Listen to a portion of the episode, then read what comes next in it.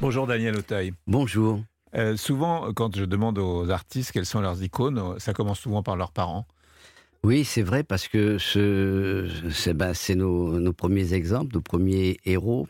Et euh, euh, c'est vrai que j'ai eu deux parents formidables et aimants qui m'ont donné le, le goût d'une forme de, de, liberté, de courage. Ils étaient chanteurs lyriques. Oui, c'était tous les deux étaient artistes lyriques et malgré le, le fait que ces gens vivaient heureux de, de, de ce métier, ils n'avaient qu'une peur, c'est que je fasse le même métier qu'eux parce que c'était un métier très précaire et euh, ils, ils en vivaient pas tout le temps parce que c'était euh, l'été par exemple.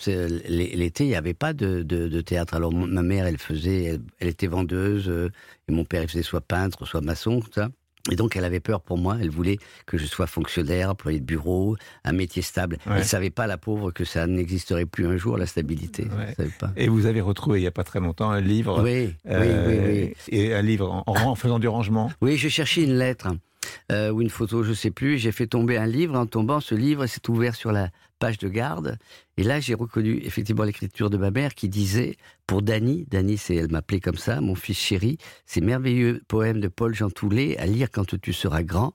Maman, Avignon 1957, c'était il y a 2-3 ans. Et j'ai pensé que ma mère avait mis du temps avant de me trouver grand.